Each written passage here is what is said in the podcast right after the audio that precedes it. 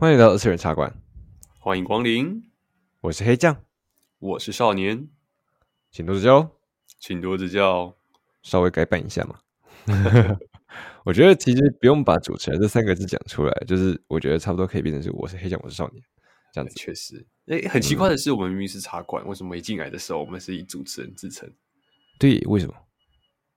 也不清楚，这是我们完全没有想好的地方。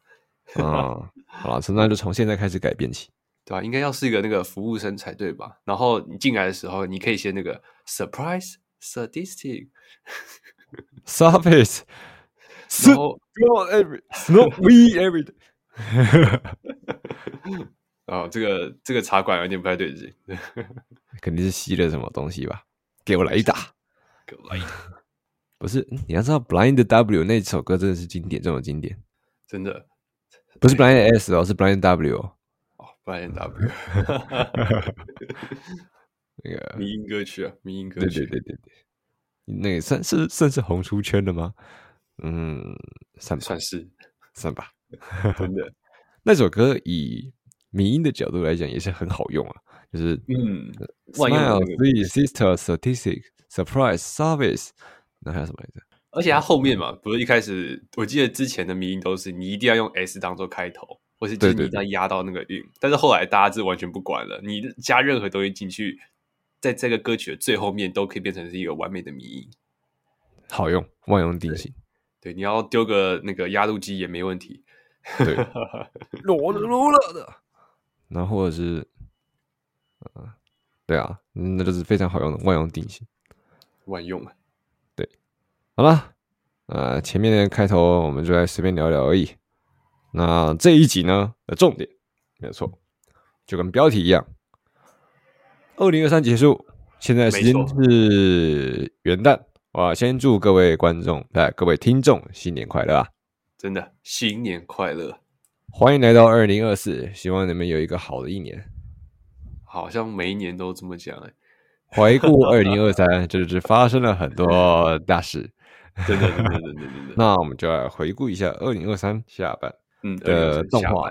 嗯，我们这一次的排名也是五加五，不过我们排名的依据呢、嗯、是这下半年我们印象最深刻的五个动画。没错，印象最深刻的，所以呃，我们评论的就是我们推荐给你们的这五部动画，不会是我们最喜欢的，是吧？其实也。嗯、呃，对的。如果有时候最喜欢，哎呦，靠腰，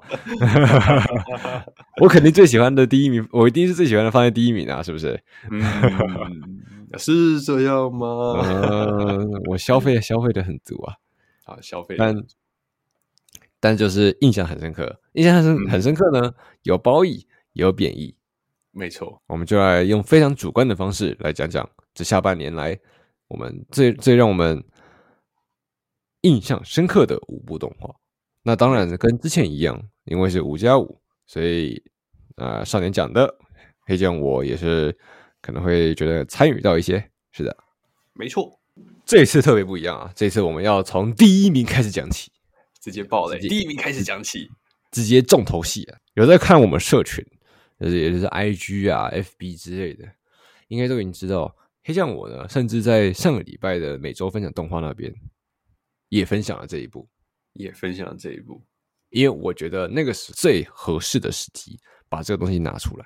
那所以这个这一部动画就是让我印象深刻到我必须拿出来讲，也是二零二三下半年我最印象深刻的动画第一名，它的名就是《赛马娘》第三季。赛马第三季，我记得啊，呃，一开始我们在谈十月新番的时候，你还对它是非常期待的，超级期待。真的超级小光的那个故事，真的，我就是呈现一个哇，好棒，第三季好棒，然后，然后确实很棒，确实在话题的层面上跟。给带给我的愤怒跟耻辱，这三个月来我的追番体验就是呈现一个起落落落起落落落，然后最后还是像股票一样跌下去，像日币汇率一样。对，哦，日币汇率最近好像回升了，嗯，管他的啊，确实，那赛门的也是一样啊，他确实在最后一集、最后两集的时候，他回升了。你就单把这两集拿出来看，你也不需要前面的记忆，你就只看这两集，你会发现到，哎呀，还挺好看的。可是你一旦有了前面几集的记忆，你会发现到，我操，这什么鬼东西？我操！第三季呢，为什么让我那么印象深刻？首先就是众所皆知，哎，我是个赛马娘出，对，那虽然不是什么赛马厨了，那就是先开始，我跟你讲，我就开始贴一些防护，那贴一些 buff 啊，那开始叠甲，就是其实我没有那么厨啦，哎，其实我没有那么了解啦，其实我什么都不懂啦，对对对，那个那个不喜勿喷啊，不好意思啊，原来是但是。但是，我非常喜欢赛马娘。那赛马娘也带给我很多的乐趣，嗯、也带给我很多的嗯啊、呃、话题啊，或者是啊、呃、一些喜爱的人设啊，然后也带给我一些憧憬。尤其是第二季的时候，第二季东海帝王的回归，哇，那个真的是神，嗯，真的是就跟那一篇 IG 上面写的一样。那个在抱怨完第三季的最后一句，跟你们讲说，我们推荐其实是推荐第二季啦。哈哈哈！哈封面放的是第三季，然后你其实推荐的是第二季。对，因为第二季真的很神，他还有成功的把那种体育竞赛，然后呃百合啊，一些青百合，然后以及重要的是就是不放弃，然后跟遇到挫折的时候还能够站起来的那种精神，成功的把东海帝王这个角色在第二季的时候塑造起来，并且营造了。呃，再加上那个时候的手游出来啊，以及各式各样的东西，嗯，成功成神登神，对，然后那个赛马娘氪金排行榜再度登顶，是这样吗？一直居高不下，应该说不能不能再度登顶了，不是那个时候就是他刚出来嘛，对不对？嗯，那他就是居高不下了，然后赛马娘这个 IP 也完全的坐实了，可是呢？可是呢，到了第三季来，你让我看了个啥？你让我看了个什么？真的是你让我看了个啥？就要要人设啊、是有人设啦，但是要剧情没剧情，要演出没演出，要 live 甚至只有一首，以往都是两首，然后然后那个对话完全是一种为了讲话而讲话，你把这句台词丢给另外一个人去讲都没问题。然后你要把那些角色，我我追的最诟病的就是角色出现太多。你可以完全把那些旧的角色全部丢掉，然后不要管他们，然后你就偏偏的把好好的把小北第三季主角小北真传给好好写好，以小北很强的视角去写好。但是他们没有，他们硬是要把各式各样其他的角色全部挖出来，然后让他们在一些很呃比较没有必要的地方，一人讲一句话，浪费我的时间。哈哈哈！我还记得很清楚吧？就是四马娘一开始的时候，那个优秀素质的人气反而比主角还来得高。那个真的，我跟你讲，他们要推优秀素质，我是开心，我是开心的。你知道最好笑的是什么吗？嗯、就是呃，黑酱我是一个非常呃也算是蛮深的优秀素质粉因为算是爱屋及乌啦，有因为非常喜欢优秀素质这个角色，所以我就喜欢上了他的本马，也知道他的过去，然后也去喜欢上了。他的声优千田家之力，但是，抱歉，这个剧情我还要再再讲一遍。但是，第二季的优秀素质他有多可爱？第三季的优秀素质，他每次出场就让我有点开始可恨，我差点粉切黑，我差点粉转黑，真的啊，粉转黑这么严重，真的很严重。就是当你你把一个好的东西一直吃，一直吃，一直吃，你会吐。就好像类似是制作组知道优秀素质的人气很高，所以就在第三季的片段里面一直加戏给他。这我不确定，但至少我觉得第三季不应该要有优秀素质的戏份。嗯，我真的太年轻了。我一开始在看的时候，就是觉得啊，内洽优秀素质太好出现戏份了，我好开心呐！身为内洽人，我好开心呐。第一集是这样子的。第二集是这样子的，第三集是这样子的，而那个时候的我，只是单纯的沉沉浸在能够再一次看到那一下的开心情绪之中，我并没有意识到这件事情会对整个第三季的节奏造成多大的呃嗯影响影响。那个时候我真的太年轻了，那个时候的我还不晓得事情的严重性呢。嗯，你要推新角色，OK，或者说你想要把一个角色的人气炒高，OK，但请在请好好保持着你的剧情跟你的戏份，那个就不需要太多了。对，哦，就是不能掉线的情况下，因为毕竟主轴还是他们呢，不会是在配角身上。而且无论史实还是就是情感上，或者是整个剧情上，我都不觉得优秀素质应该要跟小北有任何关联呢、啊。反倒是黄金船的那个那一句啊，过了巅峰期是吧？过了巅峰期的是吧？其实过了巅峰期这句话还好，真的还好。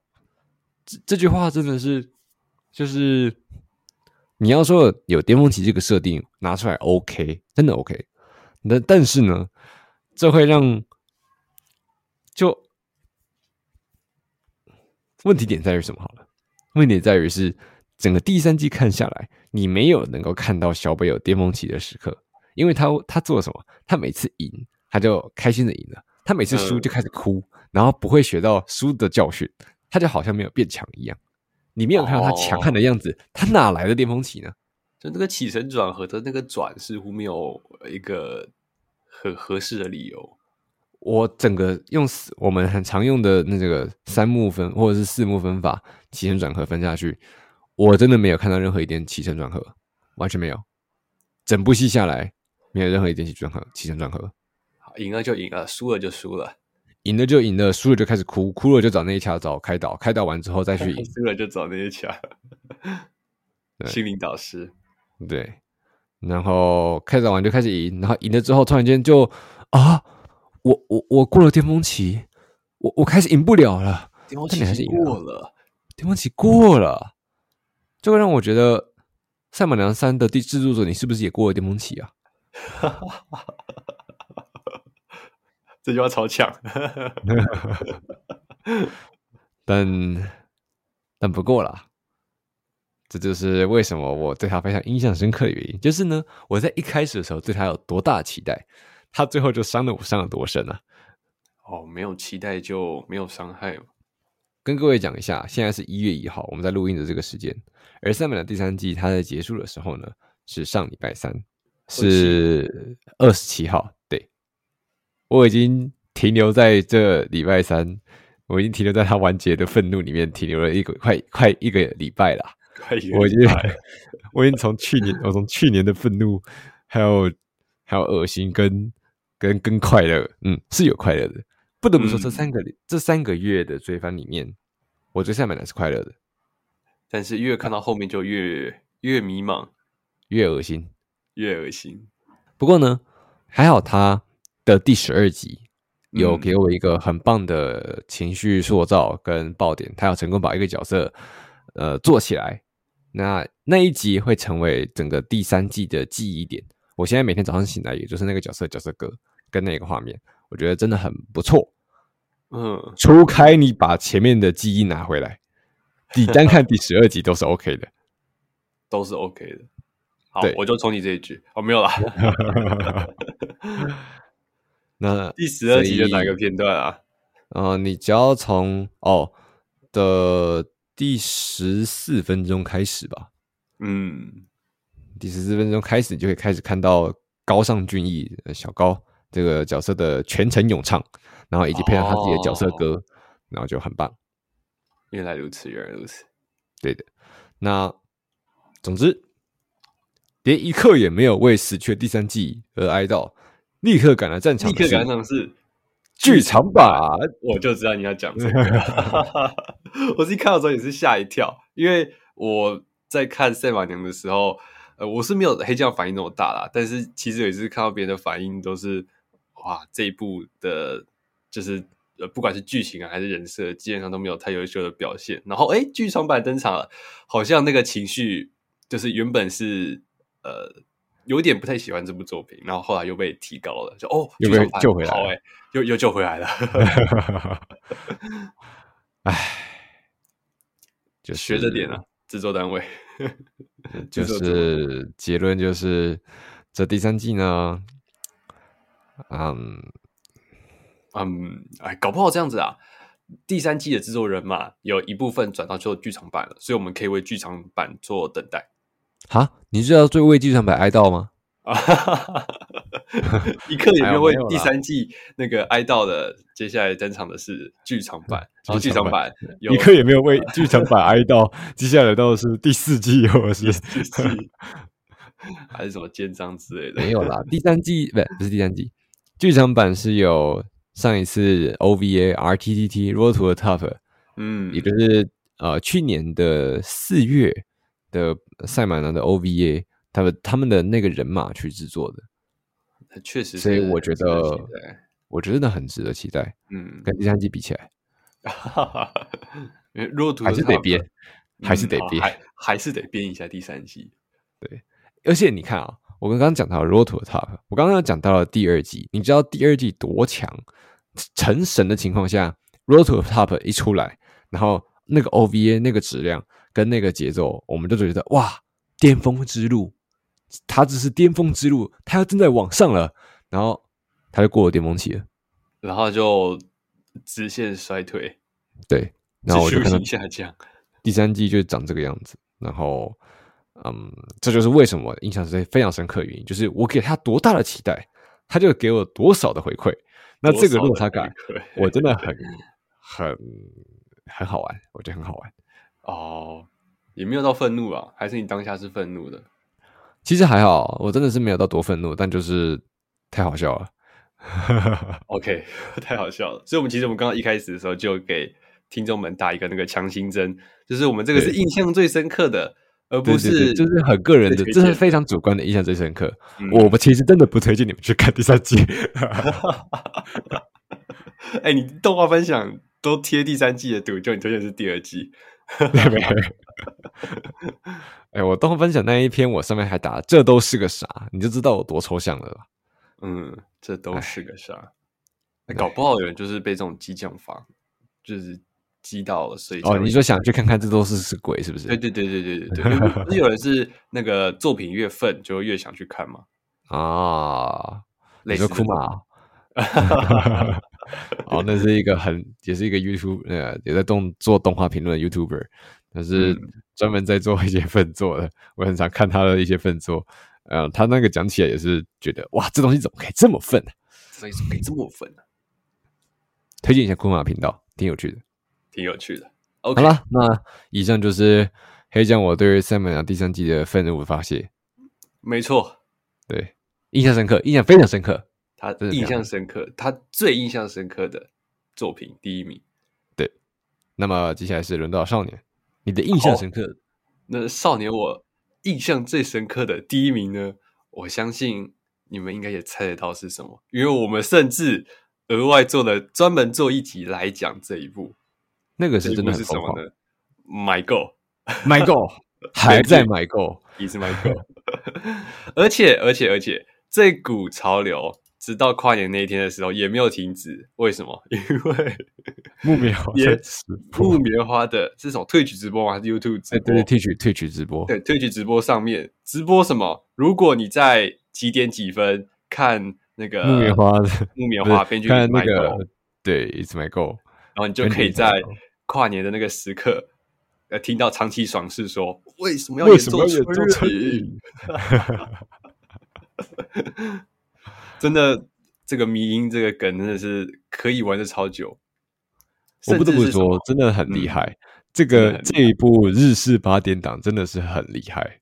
嗯，而且，嗯，应该不只是，就是不只是像我们之前提到的那个《刀剑神域》，就是我们在台湾圈很红。就是我觉得这部作品在日本那边也很红，然后在中国那边也很红，搭配所以整个都红起来了。对，整个就红起来了。搭配日本最近那个推特排行榜搜寻量排行榜第一名是吗？吉伊卡瓦兄弟兄弟，没有没有，那不一样啊。这个这个真是大陆梗啊，也是红过来、嗯、红回来的那个呃吉伊卡哇兄弟梗，对吧？他的真人叫声不是兄弟了，可以是说整个东亚都在红。呃，编剧的这个梗屌啊，真的很厉害。当然啦。专门做一集，真的就是我真的觉得这这部作品是呃很八点档，但同时也很有思考性的。所以如果你们啊、呃、还想知道关于 Benji is my goal 的更多，哎，欢迎你们再去听我们之前的节目。Benji is my goal 最厉害的就是它的玩梗性，你会发现到它里面有很多的那一幕幕的的台词，那都很适合单独拿出来当做一张梗图。嗯、没错。因为啊，那个八点档，我们台湾八点档也很有趣啊。那个什么 Michael 啊，他其他啊，那些都可以流传很久的。对啊，对啊，那些其实，嗯，你你想想看，咱们台湾八点档都有一些很奇怪的梗。那身为日日式八点档、日式八点档的 Benji is my goal 也是很好玩。嗯，而且我觉得有一个落差感是，我不知道之前那一集有没有讲过，就是你在看呃二零二二年嘛，在看《孤独摇滚》的时候，你对他的期待是很高的。就是哇，孤独摇滚好燃哦，然后那个 Kessoku Band 歌歌曲也很赞，所以你在看 My Go 的时候，你可能下意识会觉得哦，他们是在讲乐团，在讲呃彼此之间友情的故事，就是很经典那种百合女子玩乐团那个青春啊之类的要素，青春你会觉得好棒好棒，你会觉得很好看。但是呢，My Go 就是硬生生打了你一巴掌，物理上的一巴掌，扭曲日语。扭曲出狂喜，对，所以太扭曲了，对，太扭曲了。然后接下来也会跟着各种 CP 啊，也是一样，一定要凑的，太好玩了，太好玩了。这就是我印象深刻。二零二三，我觉得啦，如果放眼到整个呃二零二三来看的话，My Goal 也算是真的是我印象深刻、最印象深刻的作品。什么？连 idol 都打不赢？哎，爱豆的反倒没有哎，爱豆是歌曲啊，但是你看嘛，My Go 有迷音的支持，确实，My Go 太强了，太强，他真的太强了。嗯，OK，那这就是我的第一名，Benji is my goal，合理合理，这这个不只是知名度加成，玩梗加成，对，玩这样的作品真的是非常的非常的印象深刻。八点档版的孤独摇滚，哎，你想想看，孤独摇滚两年嘞。啊，真的耶，好快啊，时间 好快啊，真的。好了，那么他讲完他的第一名啊，接下来就是我要讲第二，我的第二名。嗯，他讲我第二名呢，哎，我觉得大家对这部作品真的是，其实真的没什么好说的，这部作品实在是太强了。他在二零二三的下半，从一开始的时候就大家都在讨论，没错，这部作品的名字就是《葬送的芙莉莲》。哦，葬送的芙莉莲，真的，我这还能说啥呢？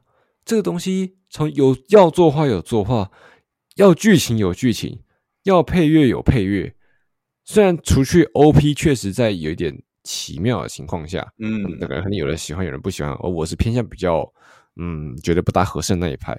但不得不说，YOASOBI 唱的歌，单独歌拿起来是好听的，嗯。然后这整部作品每一次。每一画看下来，都带给我就是视觉上的享受。它能够让一个，嗯，我不能说是太啊、呃，可能不一定有一些缓慢的剧情，那种比较文艺向的剧情，在那样的剧情情况下，它还能做好好，在每一个地方的作画都做到极好，每一分镜的演出都做到极极佳。嗯，这个东西我只能说。不看太可惜了，这就是葬送的福利点。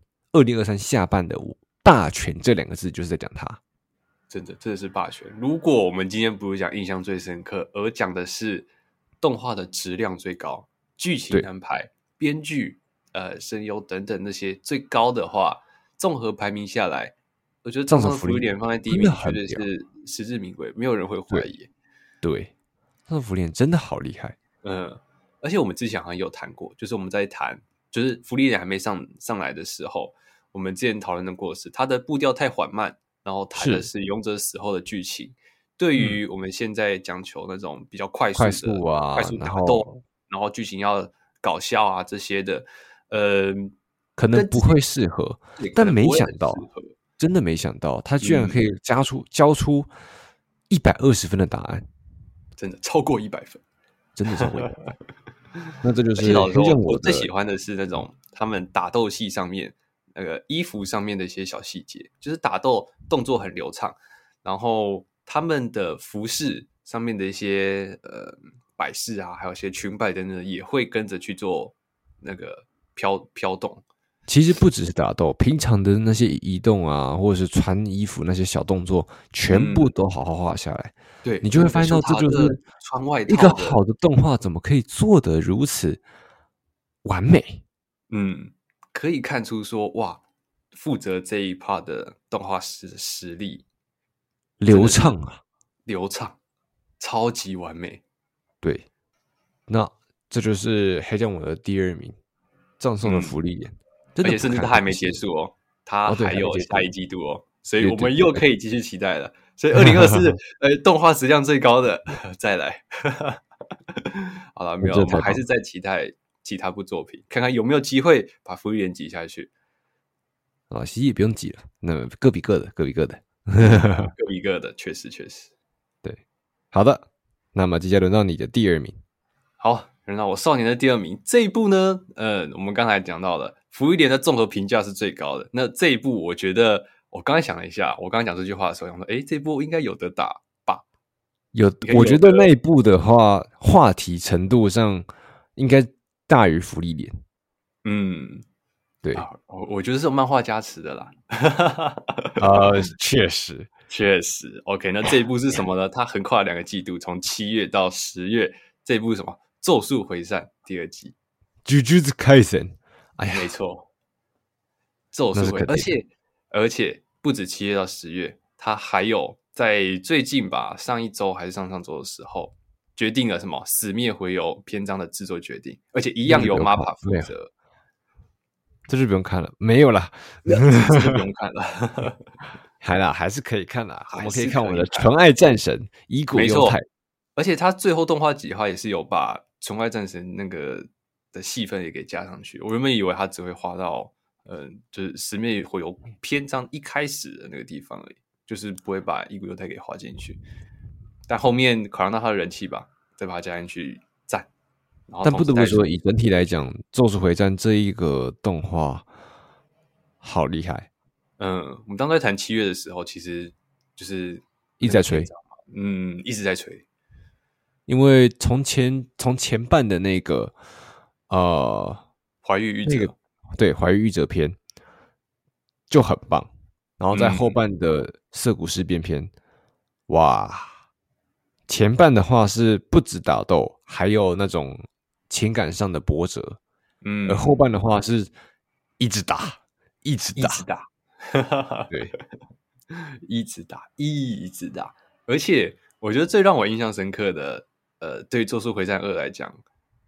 就是他的 OP 跟 ED，不管是怀玉玉者，就是我们之前其实好像有谈过了 OP 的阿欧诺斯米卡，ED 的那个灯，还有在呃十月吧，涩谷事变的 UMS Special，对，Special，跟最后面的 More Than Words，而且我觉得最让我惊艳的是，它不会是 OP 跟 ED 就是固定的几个画面，然后一直延续这样播下去，它是会对，比如说嗯，气害的那个角色篇章。丁丁哥的那个角色篇章的时候，他的 OP 跟 ED 是会做一些改变的。嗯，在那之后他就有做改变了。你这也是让我最最惊艳的地方。他要好好的把这个部分的细节给做出来，这让我觉得制作组真的是很努力，真的有点太努力了。MAPPA 你记住一点。对啊，MAPPA，而且之前都没有就是说谈过的是 MAPPA 会有那个员工罢工的这个消息有传出来了，但幸好不妙，幸好是撑过了，真的是幸好。嗯可能罢的是，可能罢完工之后，就某一部分会爆掉吧。可能献祭了什么 MAPPA 之后的作品也说不定。呃，就是可能他的上司是真人之类的，无为转变啊啊！哦哦哦，我怕我怕我怕我怕我怕。那以整体来讲，《咒术回战二》真的好厉害，真的好厉害。而且我记得，以他也挺过了漫画。掉粉的那个章节，而且对啊，也是二零二三年发生的，算是最大动漫圈里面最大的一个新闻啊。二点五，二点五，我们一直在谈谈这个，没办法，好用的素材一定要拿来用，而且就像你刚刚说的那些定型文啊，这个真的是很好拿来用定型文的，就是连一刻也没有为点点点点的哀悼，然后下一刻来到战场的是这个文体，这个。这这个文体真的好好用哦，真的搞不好会变成新一代刀剑迷音。刀 哦，刀剑刀剑没有这个文体，但是他是用那个表情，有有有有刀刀剑有这个文体，刀剑有这不是很戏剧化发展啊？这个文体，嗯，对，这这是很厉害的文体，一一个很知名的迷音就会一直流传下去，像是会赢哦，会赢哦，对，这真的是二零二三年度迷音。第一名，对，应该就是《咒术回战》了。这个这个连买够都打不过，真的打不过。就是像我最近在抽卡的时候，我就会说会中哦，会中哦。我我有一动哦，我有一井的量哦，这个石头一定会中哦，会赢哦。歪了，那就输了。真的很好玩，真的就是《咒术回战》。没错，这就是我上牛的第二名，《咒术回战》第二季，真的好厉害，真的好好玩。那接下来轮到黑酱我的第三名。第三名的话，真的是对我来讲啦，有很大的漫画加持。因为这部作品，其实在十月这样播下来啊，动画虽然没有到嗯满分的地步，我也觉得它节奏有些怪。可是，在漫画的加持下，然后再加上它本身题材，还有那些人设啊，反正就是老生常谈的那些东西。那他怎么？他为什么可以让我如此的喜爱？就是这部作品不死不信，对，不死不信，不死不信。这部作品，我觉得它是一个还蛮有艺术性的东西。艺术性，对，因为首先他的他的做法，尤其是他的 OP，跟他的带给我们的思考的，因为他不只是超能力战斗。他还有对人生的一些思考，嗯、像是，嗯，遇其实大部分都是遇到挫折啊什么的，但是重点是不幸遇到不幸的时候，然后以及跟伙伴的之间的羁绊。这么说好了，不死不信这部作品在，在它虽然有一些邪有有邪的，但是它其实还是一个很正宗的王道作品，也是王道战斗向作品。而在近几年来，嗯、除去鬼灭之刃，除去咒术回战，难得。难 得难得有这么长篇而且很王道的一个作品，好好的连载下来。那他为什么让我印象深刻的，就是在他的漫画层面上，他漫画层面，他的漫画层面上，他成功的度过了一个感觉要断尾或者是感觉要结尾的地方，他成功的撑了过去，而且很合理的让他继续持续下去。那漫画的连载不像是。嗯，什么像是海贼王不是，呃，像是一些流水账那样子，一直一直打，一直演，一直打啊，而是他要好好的在好好的有在一个篇章一个篇章一点一点的把它做下去。嗯，那它最好的一点就是你可以在这个篇章去期待会发生什么事情，期待感很重要。而不死不信，他要好好的满足我的期待。在漫画部分，而动画的部分的话，我也觉得他有满足到我期待。就是首先是他的这种，它的 OP，它的 OP，女王风唱的灵异，好好听。虽然要配上它的 OP 来去，应该说它配上它的画面跟整个不死不信的故事，但这个就是一个动画 OP，它为了这个动画去服务，它就是代表这个动画。我。必须说，我每次看不死不信的动画的 OP 的时候，我不跳过的，永不跳 OP。对，那这就是不死不信一个，我觉得，嗯，你只要粉上了，你就觉得这部作品很好看的一个、嗯、一个呃一个十月的番，不死不信动画，大卫制作，大卫社，大卫社很有很常见的那种呃。比较我流的分镜，或者是 呃，请请请容我就是有点不专业的在讲这些东西，就是我可能我还没有好好的学到说这个是怎么去啊、呃，去用什么手法，但他有很好的把不死不信那种很独特的，像是啊、呃，因为他们能力啊，他能力会有什么、啊，像是 unlock 或者是 undead 那种那种标题是、嗯、那种很大字，他们是否定者。对，因为他是否定者的那种东西，他要好好的把它做出来，比较硬、比较硬核的刻画，但他要好好的把它做出来，这一部分他只要不不烂掉，我觉得他就是一个很不错的的的动画了。嗯，可能没有讲到太让我印象深刻，也不是啊。跟你讲，刚刚第三名哎，可能没有讲到为何让我印象深刻的感觉，但不得不说，如果讲回十月，讲回二零二三，不死不信，在我内心中可以排得上号，这就是第三名。OK，这就是你的第三名，没错。好，那接下来轮到我少年的第三名。刚才那样讲，呃。好像我又不太接，不太确，不太确定这个第三名应该怎么接。我也其实觉得不死不信真的有那么的好看吗？可以到第三集吗？第三名吗？嗯，我觉得是有的。他可能是有，你可能说不出哪里印象深刻，但他确实就是有一个记忆点。对，然后那个记忆点可能有时候也说不太上来啊。那有时候就有几部动画也是，它明明是不怎么好看。但是也是一直一直留在我的心中，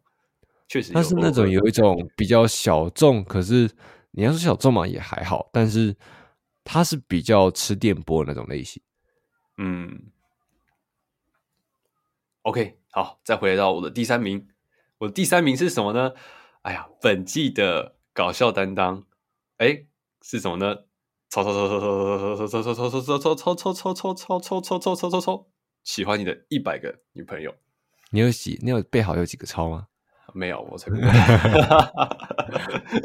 有那种呆呆呆呆呆呆呆呆呆呆呆呆意思。哇，你知道，哎，制制制作组有让那个动画的声优们去挑战那个讲一百个呆呆呆呆呆呆死机的大超超超超超的挑的挑战。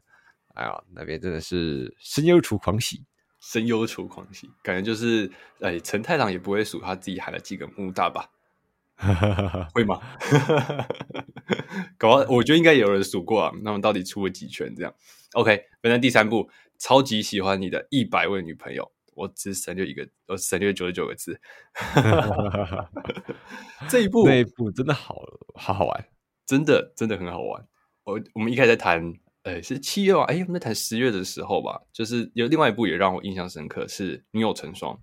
嗯，同样的后宫题材，然后探讨的议题也蛮相近的，然后就是一样嘛，会那种呃，你后宫失火了，兄弟，你不赶快去顾一下吗？的那种感觉。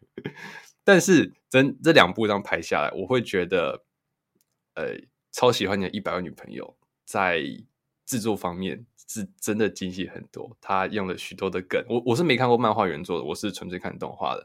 但我可以从动画里面看出，说漫画的呃一个氛围、一个感觉是什么样子。它是一部喜剧，还是它是有比较沉重一点，还是单纯的搞笑？比如说，我觉得《女友成双》就是单纯的搞笑。那我觉得，嗯，那我觉得其实超一百就是超超超喜欢你一百位女朋友，我我简称超一百啊。就是《超一百》这部作品呢，我去看了漫画，它漫画就是这个调性，它是一个，它是一个你以为是恋爱番，但其实是喜剧，但其实是搞笑的，但其实是搞 笑的喜剧，对，他就完全就是搞笑。你其实只要把大脑放在一边，然后去看《练太郎》《练超人》《练超人》，对，再去拯救他的那一百位女朋友，对。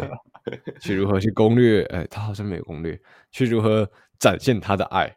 嗯，这部作品就是来看练超人、练太郎是去如何克服各式各样在呃出现在后宫里面的危机。后宫对，是后宫，后宫危机，这部才是呃后宫番。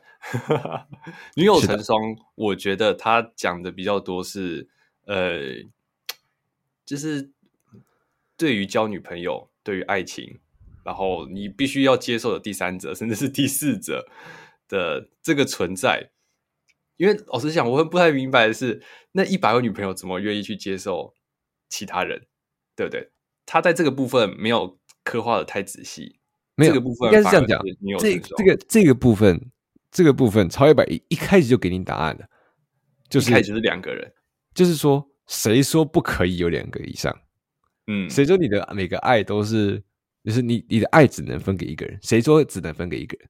他就是可以分给一百个人。嗯，但就是说，他不会对于说，呃，比如说第一就是一开始那两位女主，他们不会呃一直去介意后面的后面的那几个，当然会稍微介意，但是他的这个幅度没有到女友成双这么多，他的顾虑点没有这么多。他的重点就不是在于说女孩呃女友跟女友之间的吃醋，或是介意，或者是发生什么事情，他其实更多的在于是可能新的女友出现，然后又发生什么事情，然后以及他他要跟旧的女友之间，呃呃一些事件啊，或是更加的了解啊，然后再去体现。恋超人这个人有多么的强悍？我懂了，他一直在讲如何搞笑。我刚把我刚大脑连上线了，对不起，我把它拿下来。是的，你看你在看这一部作品的时候，请先把大脑放一边。对，请先把大脑放一边。对，女友成双你可能还要带一点点，但是这一部你可以完全不用带。真的，嗯、这就是超超一百的超超超一百位喜欢你的女朋友，但真的很好笑，真的很好看。但我觉得不只是。他在就是剧情安排里面，因为我觉得这东西应该是原作就会有的。在动画方面，他也给我了，他也做到了很多让我印象深刻的点。比如说，他们有一集是恋爱僵尸，他们的对呃恋超人的四个女友变成了僵尸，变成是亲吻僵尸，非常想要亲 吻的那种僵尸啊！我也不知道这个设定到底是什么鬼。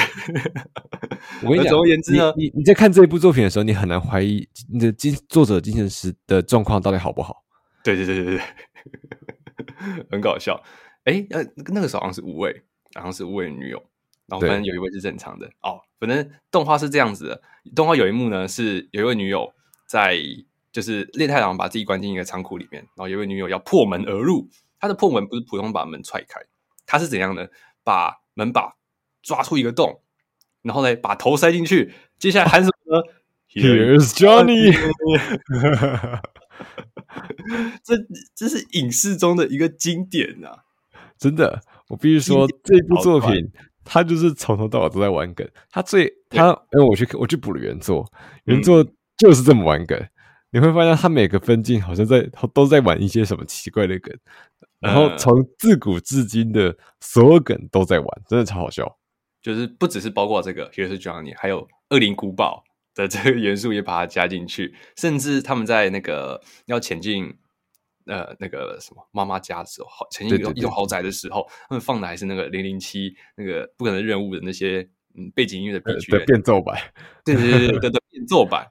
我们想哎，版权危机呢？哦，没有了，它是变奏 save save save save save save save。所以我可以从这些小小细节当中可以看出，说动画在动画组在。这部作品用了非常多的形式，那我只能说，其实都是作者的功劳，其实都是原作的功劳。但是我觉得，就是这个在零，如果你说你刚刚在讲那个零一七的那个变奏版的时候，这这点真的是动画有很好的 get 到，动画组很好 get 到原作是什么样的调性，对，然后才做成功的把。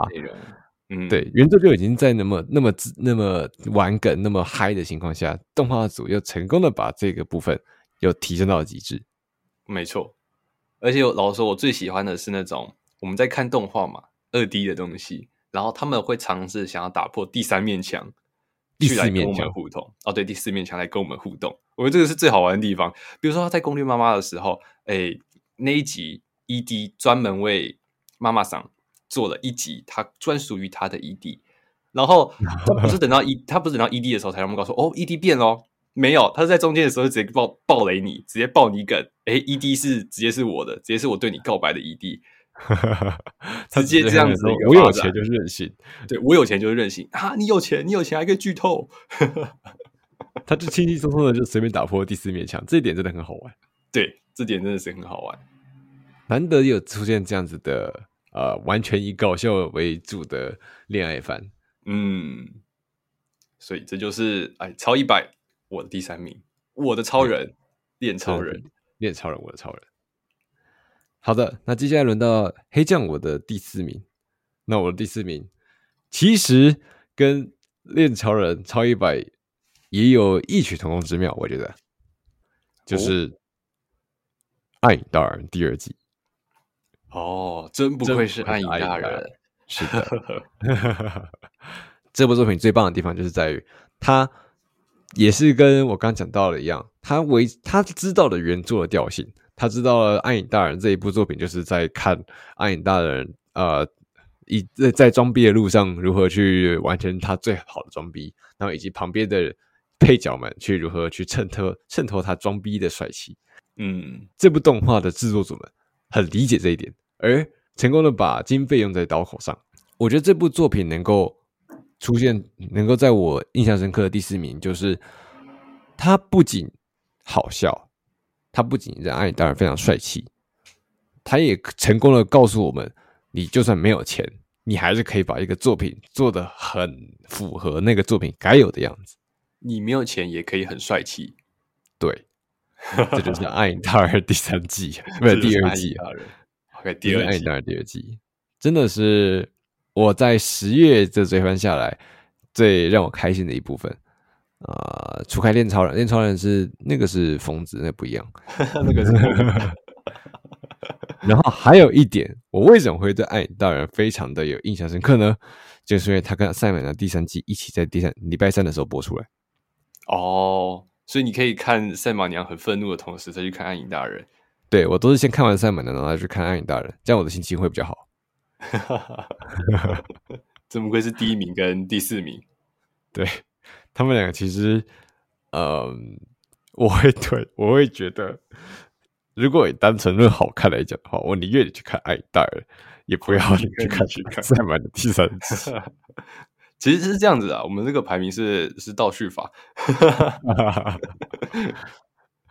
那这就是《暗影达尔》第二季，值得非常非常让我印象深刻，然后也非常好玩的一部作品。嗯，OK，好，那接下来轮到少年我的第四名，我的第四名是什么呢？哎呀，老实说，我们剧透了很多，而且是完完全全的剧透。这部叫什么呢？《药师少女的毒语》。啊，不知道可以去看我们的那个同事听啊。对，好，这样结束啊，没有了。啊、这一部哦，真的是真后宫番，有没有？这一季的《女友成双》、《恋超人》、《超超一百》这些，表面上是后宫番，但其实不是真的后宫番。这一部才是真正的后宫番。呃呃，时代意义上的后宫番。啊、对对，时代意义上的后宫番。好了，药师少女的毒语，只能说同时试听。那么这一集这样看起来，它虽然还没还没结束，他还有跟福利人一样，他还是有另外一个季度。但是稳稳发挥，稳稳吃粮，我觉得他的就是都是很正常的水准，都是很正常的发挥。嗯，就是就跟福利点那样子，呃，给予我们了许多的期待，然后也给予我们了一张满分的答案。嗯。然后也确实，因为我我们两个都有看过原作的，也不知道其他没看过原作的人会怎么想这部后宫番。你以为它是什么《后宫甄嬛传》吗？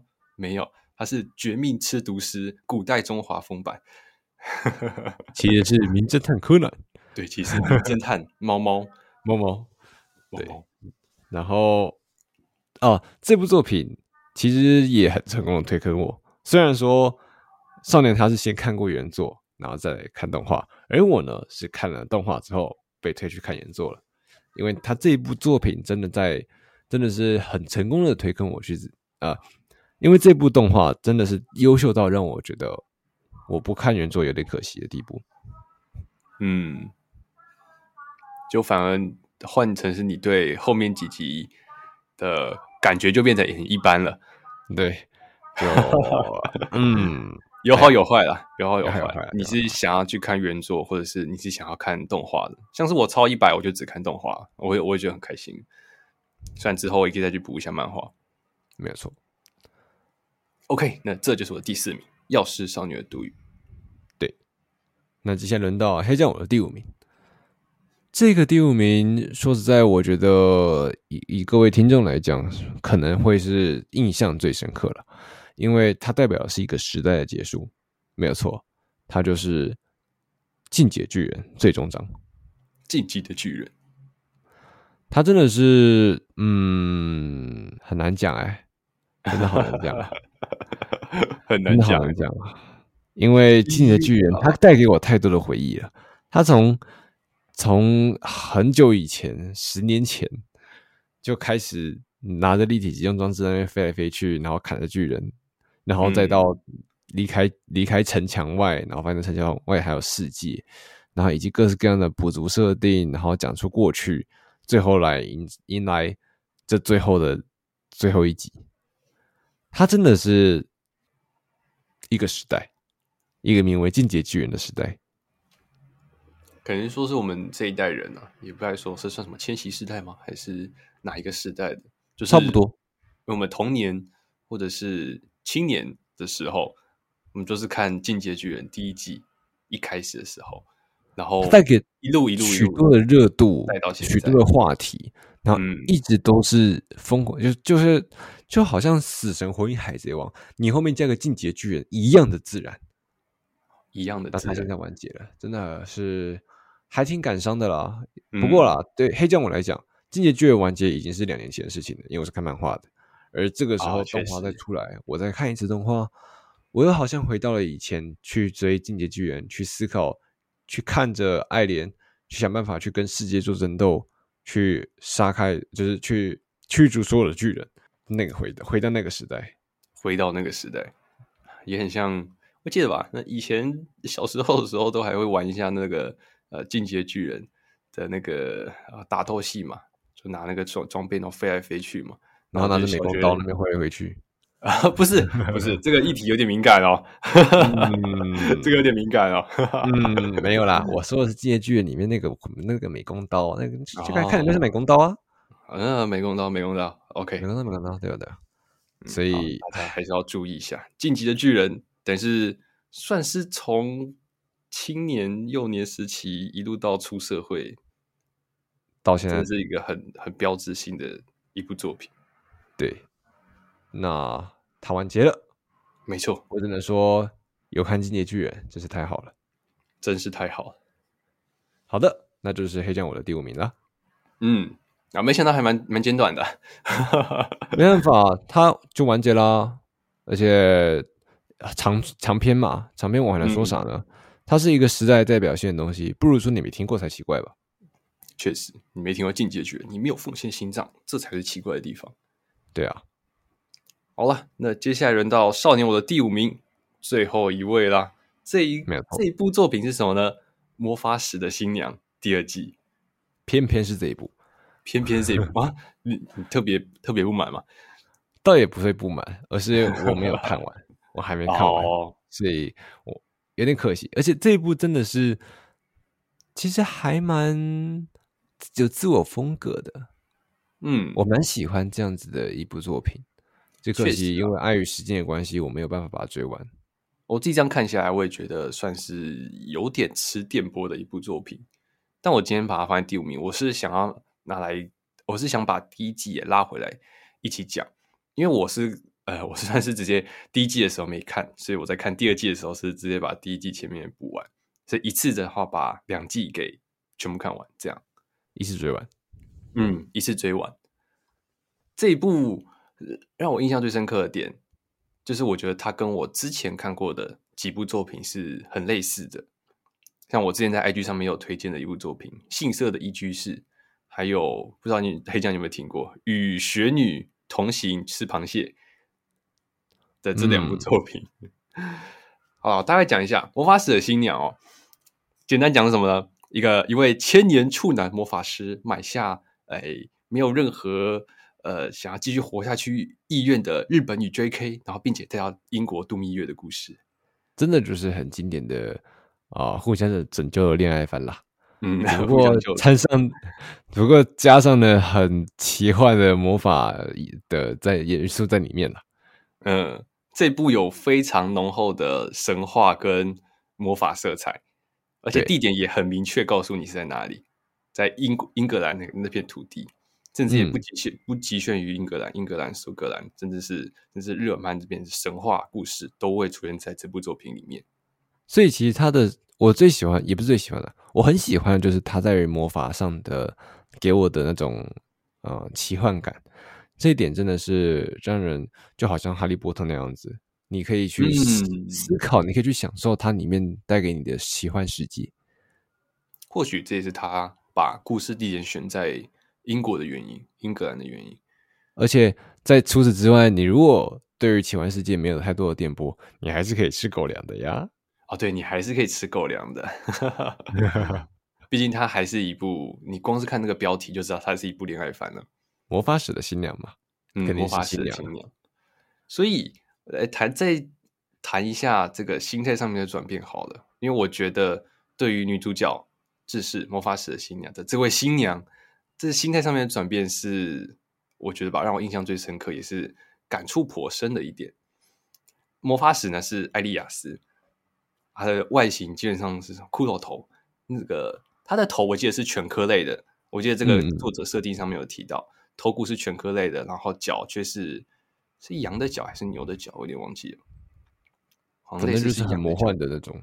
嗯，等于是说把这种非常奇幻要素、对神话要素的这种东西套在这个设定上面。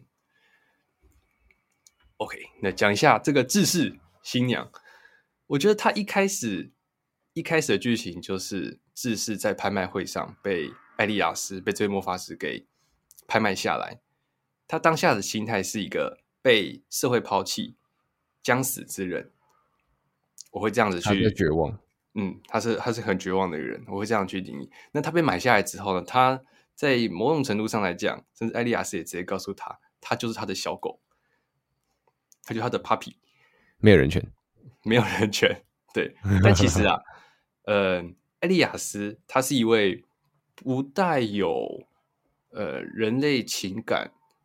要素的一位魔法师，但他其实是想要去了解人类，他其实是喜欢人类，也就是一个嗯悲剧的女主角遇上一个想要思呃想要接触人类的一个嗯喜欢了解人类情感的这位魔法师，所以我觉得他即便跟他讲说他是小狗，但他对待他却是有如同伴，有如朋友一般，至少我们人类看起来是这样子。所以他的这边的小狗，甚至是呃全篇提到的新娘的这个角色，其实都跟我们认知到的新娘不太一样。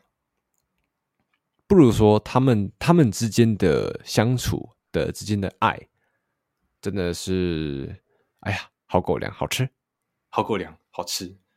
甚至是他第一季最后一最后一话的时候，那个穿上新娘袍，然后再互换戒指。呃谢谢招待，谢谢招待。从来没想过人兽也可以这么……哎，他不，他不算兽吧？那不算兽嘞。我也不知道，艾利亚斯算什么？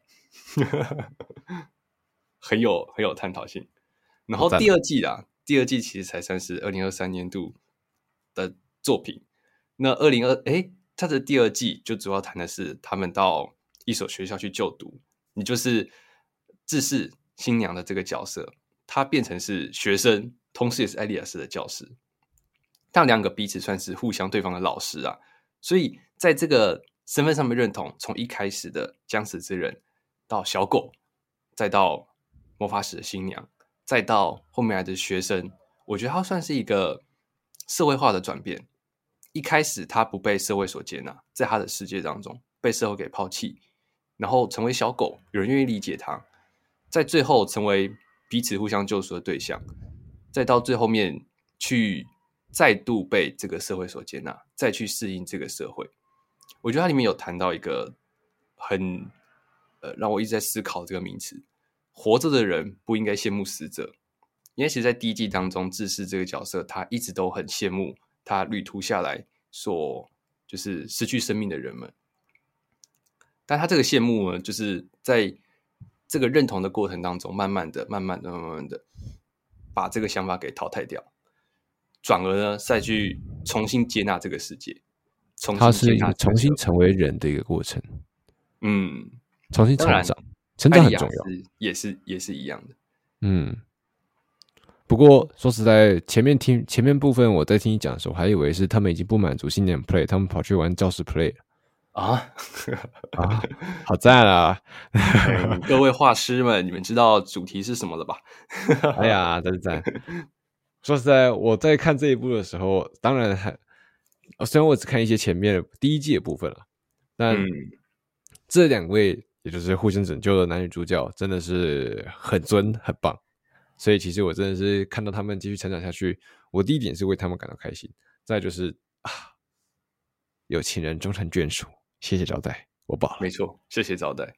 但我觉得这部让我排在第五名的原因，还是因为它呃很多的要素、很多的设定是很吃电波的，包括我们前面提到的神话的色彩、魔法的色彩，然后甚至是魔术相关的一些东西，都是你很吃。比如说，你对呃英格兰这片文这片土地，他们过去的文化、他们过去的故事有没有太多的了解？就像啦，就像我们在谈《苍鹭与少年》的时候，少年我呃滔滔不绝，跟这种感觉一样。如果换到另外一个场景去，嗯，如果换到另外一个场景去，我可能就说不出来什么了。这个呃，魔法迷是这样子的，啊对啊，反正你应该要看完的，对不对？这个《哈利波特》除黑将，哎呦，不是《哈利波特》就没有到。嗯，魔法使的新娘啊，算哈利波特吗？算哈利波特吗？啊，算是同一块同一块土地吧。其实我觉得魔法系列那些西方的那些神话真的是很有探讨的价值了。嗯，我还记得吧？那个女主角要在分班的时候，因为他们要去当学生，怎么？她是戴上分类帽了吗？对啊，啊，不是啊，他们那个分类是那个猫咪猫咪去分的，但是就是巴哈弹幕就有人留言分到阿兹卡班去。我就把你分到阿兹卡班，把两个作品给接连在一起。突然间就想看了，谢谢你，我继续看。OK，那这就是我的第五名《魔法使的新娘》。好了，那么以上就是总共五加五这次的十部二零二三下半我们彼此最起呃最印象深刻的各五部作品。嗯，那不知道这总共十部下来有没有几部？嗯，你们也跟我们一样，一样印象深刻呢？或者是你们对这十部都有什么感想？或者你个人最印象深刻，二零二三下半年有什么样的作品，也可以在留言提出给我们哦。没错，也欢迎分享，让我们知道。是的，那么以上就是这次二次元茶馆内容，谢谢各位的收听，我们下周三同一时间再会哦，拜拜，拜拜。